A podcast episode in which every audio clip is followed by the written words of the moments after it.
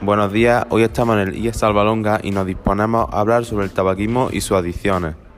Les doy paso a mis compañeros, a y Alba, que os van a informar muy bien sobre este tema. El tabaco es una sustancia adictiva, debido principalmente a su componente adictivo, la nicotina, que actúa sobre el sistema nervioso central, que hace que el fumador sufra dependencia física y psicológica que genera un síndrome de abstinencia denominado tabaquismo.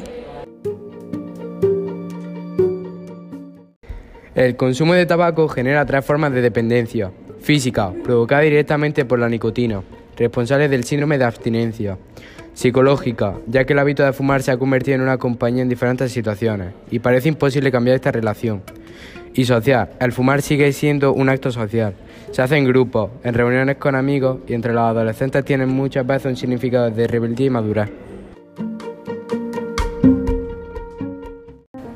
Hola, yo soy Carlota y esperamos que hayamos concienciado de las consecuencias que tiene y que cambiéis vuestros hábitos. Hasta aquí el programa de hoy. Volvemos mañana con otro tema de interés.